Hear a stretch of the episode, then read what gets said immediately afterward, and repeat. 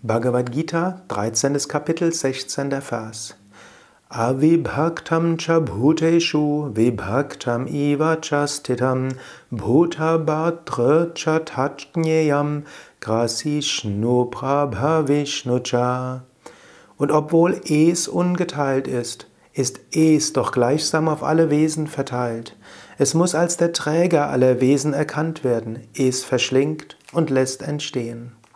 Es das Unendliche, das Ewige, Brahman, das Göttliche, wie auch immer du es bezeichnen willst.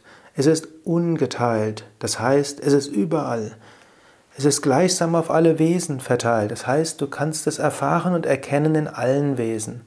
Du kannst, wenn du jemanden siehst, spüren, ja, da ist das Göttliche. Wenn ein Telefonanruf kommt, sage, ah, Gott ruft. Wenn du eine E-Mail checkst, kannst du sagen, ah, eine Botschaft von Gott. Nicht jede Botschaft ist von großer Bedeutung, dennoch alles ist von Gott.